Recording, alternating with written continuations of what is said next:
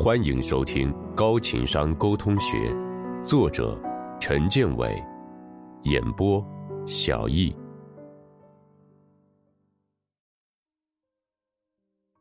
第二十集。一天晚上，郭女士拿着一张电话账单给刘先生看，对他说：“你看看，咱们出国的这段日子，咱们的儿子打了多少个长途电话。”真是太浪费了！单单二月十六日那天，他就打了四个多小时的电话。刘先生惊讶的问：“什么？四个多小时？那还得了？”听到妻子的话，刘先生立即要去儿子的房间批评他。不过他刚站起身就坐下了，心想：“我现在正在气头上，假如这个时候去批评儿子……”说出的话肯定不好听，可能会很过分，哎，还是不说的好。等过会消了气再去说。就这样，刘先生一直忍到了第二天中午，大家都在吃午饭时，他装作若无其事的样子，笑着对儿子说：“你快回学校了，上网帮我查一下哪家电话公司的长途费比较实惠吧。咱们得找一家长途费最低的电话公司。”说到这儿。刘先生来了个急转弯，对儿子说：“其实，你上了博士班，估计打电话的时间也少了，所以我觉得不找也行。”听到这里，儿子终于明白了刘先生的意思，满含歉意的对他说：“您肯定是看到我上个月的电话账单了吧？那时候我要回学校，所以有一大堆事情需要联络，电话打的的确多了一些。”刘先生十分得意，他觉得。自己没有直接说少打电话，别耽误了功课之类的话，而是换了一种表达方式，却达到了批评的目的，让儿子意识到了自己的错误。在表达批评之意时，绝不能不给他人留有余地，就算是关系非常好的同事之间说话，也要注意表达方式，不该说的话不要说，批评的话不要说尽。假如你令对方下不了台。很容易就会让对方对你产生强烈的反感，甚至会和你结下深仇大恨。就算别人犯下了难以宽恕的错误，批评对方时也要注意自己的表达方式，而不是让批评成为双方沟通的障碍。在心理学领域，有一种超限效应，指的是刺激太多、太强或作用时间太久，会令人觉得非常的不耐烦。让人产生逆反心理的一种现象，比如父母经常批评孩子，在不知不觉中，孩子的心理就会由最初对错误行为的内疚转变为对父母的愤怒。所以，父母教育孩子时应该点到而止，给孩子留一些空间，让他们自己去反省。因此，批评他人时要尽量用一两句话就使对方明白。而不是喋喋不休的唠叨个不停，使对方陷入窘境，产生逆反心理。我们一定要清楚，点到为止，适当的批评有助于工作的顺利进行，达到良药不苦口，同时也治病的效果。批评的大忌要记牢，批评是得罪人的事，不注重方式。就很容易导致双方的关系破裂，因此，批评的禁忌一定要记牢。人非圣贤，孰能无过？任何人都有犯错误的时候，所以他人的错误是可以理解的。面对他人的错误，有些人可能投以责备的表情，有些人可能投以理解的目光，有些人可能假装没看见。情况不同。处理的方法也各不相同，不过最终的目的只有一个，那就是最大限度的减少损失，避免他人今后再出现类似的错误。于是，批评就成了用的最多也最常见的方法。不过，批评是得罪人的事，不注重方式就很容易导致双方的关系破裂。所以，批评别人时要注意以下的事项：一。对事不对人，所谓批评，即对错误的事情进行分析，让犯错者意识到自己所犯的错误，避免今后犯同样的错误，而不是用来发泄个人情绪。许多人不懂得怎样批评别人，错误的以为批评就是对他人的责骂，因此他们常以批评为名，借机宣泄自己因为某件事而引起的不良情绪。有人批评他人时，总习惯说：“只需要看你做的这件事，我就能看出你这个人怎么样。”其实，这是批评的大忌。什么叫对事不对人？很简单，就是只谈论事情本身，而不对个人做任何评价。要做到对事不对人，就要尊重规则，注重结果，不谈论他人的个人能力和个人品德。秘书王小姐负责打一份合同，结果合同中出现了一个错别字，被客户退了回来。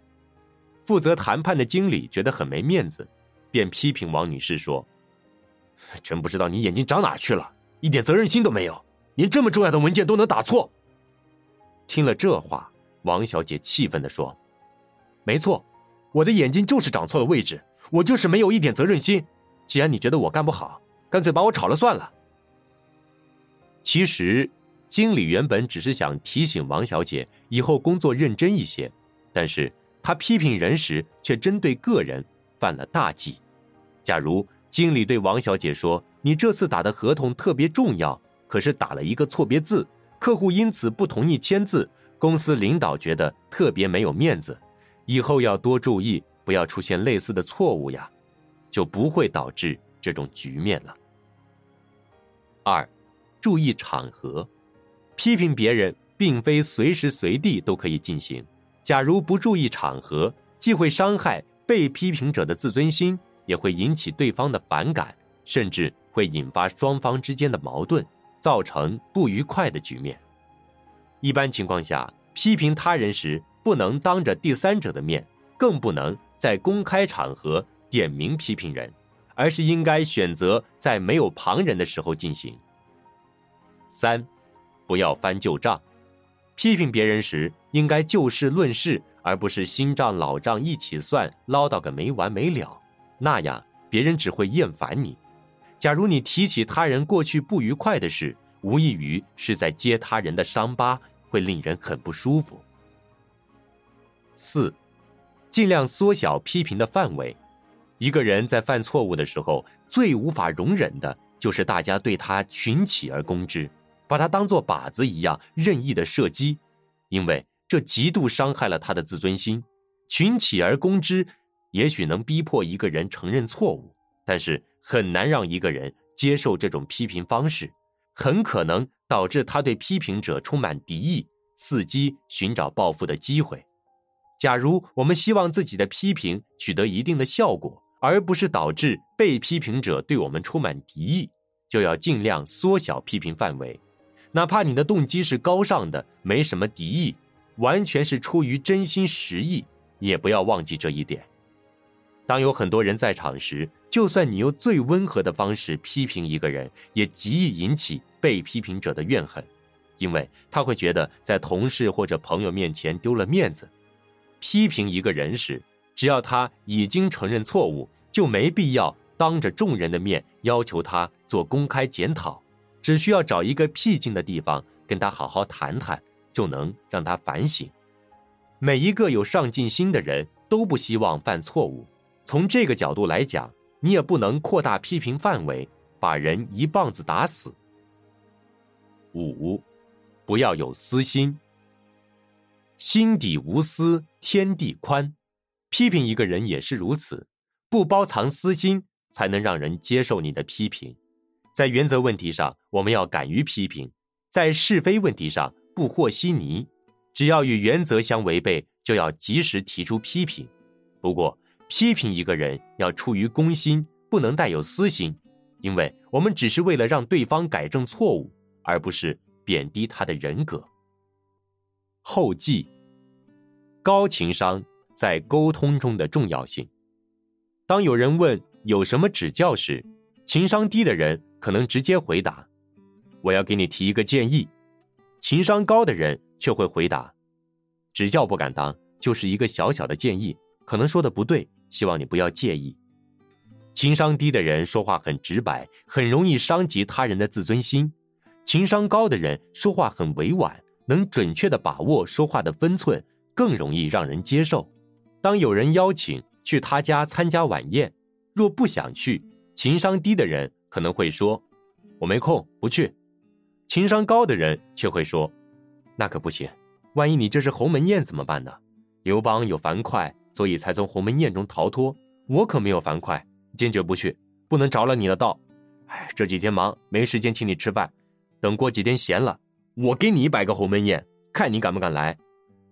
情商低的人拒绝人就是得罪人，情商高的人拒绝人却能不让人生气。情商低的人请别人帮忙，可能会对别人说：“你得帮我这个忙，而且要尽快完成。”情商高的人请别人帮忙，可能会对别人说：“你现在有时间吗？”不知道能否抽出一点时间帮我一个小忙，啊，这件事挺着急的，咱们关系最好，只能拜托你帮忙了。情商低的人请别人帮忙时用命令的口吻，情商高的人请别人帮忙时用请求的口吻。追求一个女孩遭到拒绝后，情商低的人可能会说：“你眼光真高，连我都看不上，看你以后能找个多好的男朋友。”情商高的人却会说：“逗你呢。”你还当真了？在我心目中，你就是我大哥，我怎么可能追你呢？最后，情商低的人失去了一个潜在的朋友，情商高的人得到了一个关系亲密的友人。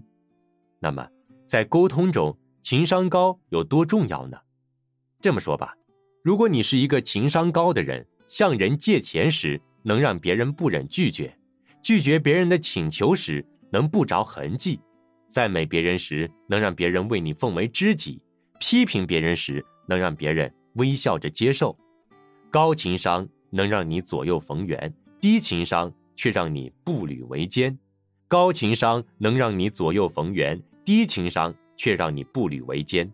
高情商能让你在沟通中顺风顺水，低情商却让你在沟通中张不开嘴。高情商能让你在人际交往中成为最受欢迎的人，低情商却让你在人际交往中成为最令人厌恶的人。总而言之，在沟通中，高情商具有十分重要的意义。无论是谁，要想在与人沟通时如鱼得水，都要努力提高情商，做一个高情商的沟通者。